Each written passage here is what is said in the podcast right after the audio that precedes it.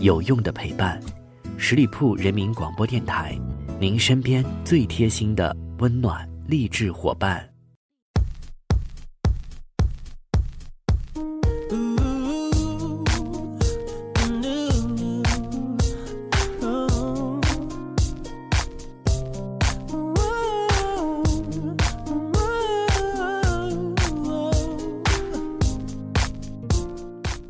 我亲爱的耳朵们，欢迎你们收听十里铺人民广播电台的精彩节目。现在是出发吧，好奇心，我是晶晶。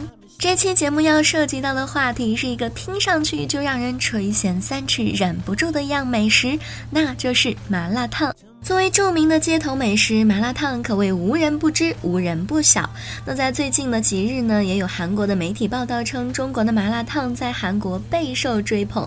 原本聚集在韩国首尔大林洞和建国大学附近的麻辣烫餐厅，在最近一两年的时间里，已经扩散到了光化门、江南地区，甚至渗透到了社区胡同商圈。而自制麻辣烫所需要的麻辣粉的销量，也一路的高歌猛进。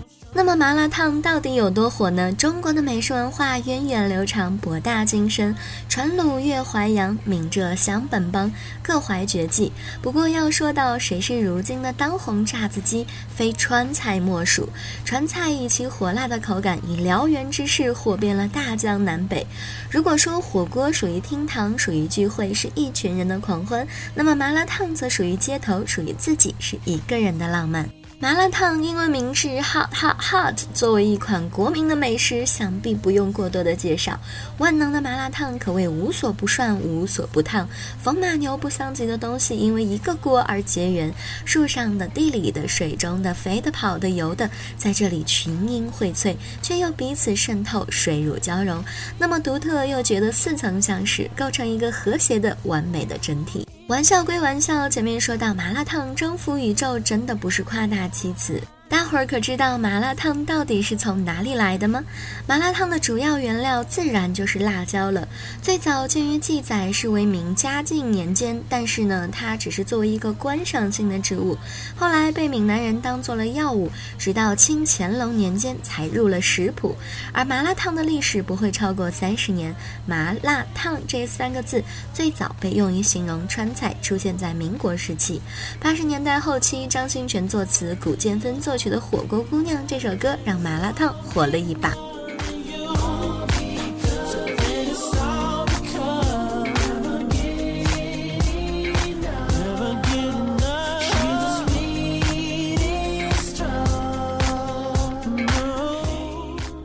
麻辣烫它的开创者是每天处在潮湿阴冷环境中的船夫们。由于出海条件恶劣，他们在锅中放入了各种就地取材的菜叶，所以花椒、辣椒等食物驱寒除湿。在麻辣烫的传播过程当中，也被进行本地化的改良，最终形成了南北两派，分别拥有着一批忠实的拥护者。近日，在一场网上美食评比当中，麻辣烫力压米线、黄焖鸡米饭、沙县小吃和兰州拉面。问鼎了认可度最高的国民小吃的宝座，俨然小吃界的扛把子。最早的街边麻辣烫非常的简陋，其实呢，它就是一个摊子，把火锅的食材用签子串起来，老板直接帮你煮好拿出来，吃多少拿多少。所以说，麻辣烫从诞生之日起就来自于街头，非常的真实，值得我们的尊重。麻辣烫确实好吃，加上乐山到成都并不远，麻辣烫就从乐山火到了成都。不过呢，到了成都，麻辣烫有了新的名字，叫串串儿。用当地的发音来讲，大概是这个样子的，叫串串儿。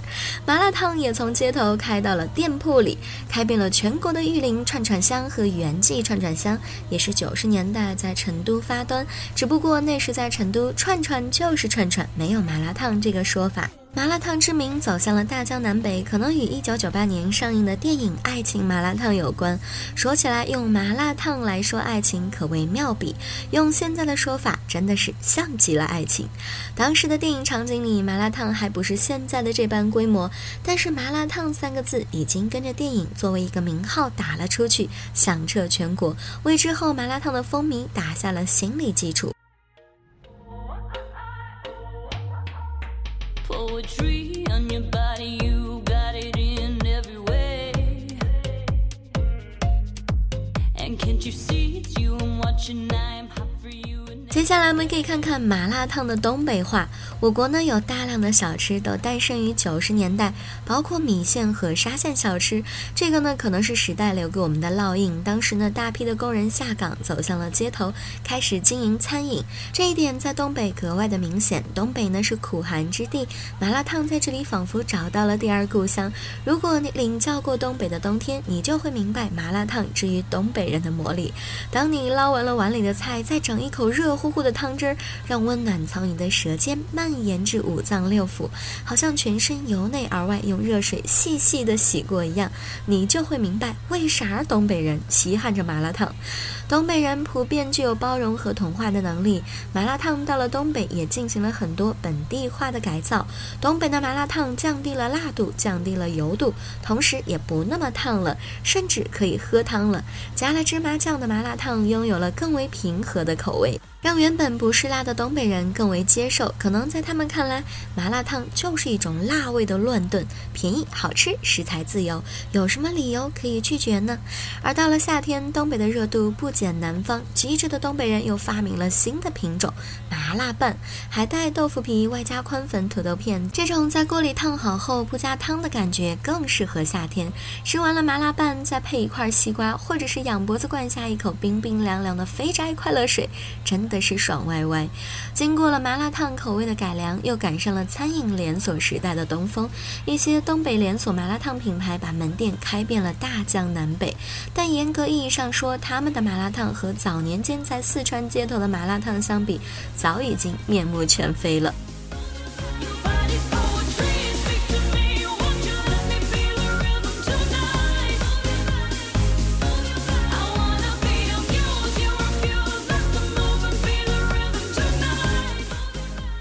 最后一个问题，麻辣烫为什么在韩国也可以大火呢？在这个不缺吃播、美食博主的互联网时代，麻辣烫走出国门早已不是难事。韩国《亚洲日报》在今年初就将火锅、羊肉串、麻辣烫称为中华料理2.0的代表性成员。麻辣烫入选的原因大概有三点：第一，麻辣烫做法简单可行，种类复杂多样，口感鲜香醇厚；第二，它很好的迎合了韩国人爱吃辣的口味；第三，在韩国生活的东北人那是相当的多。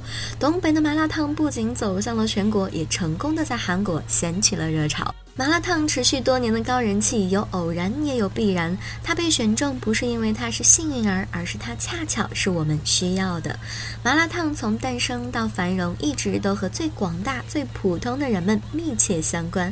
可以说，小小的一碗麻辣烫折射着中国人的民族个性、勤劳与朴实。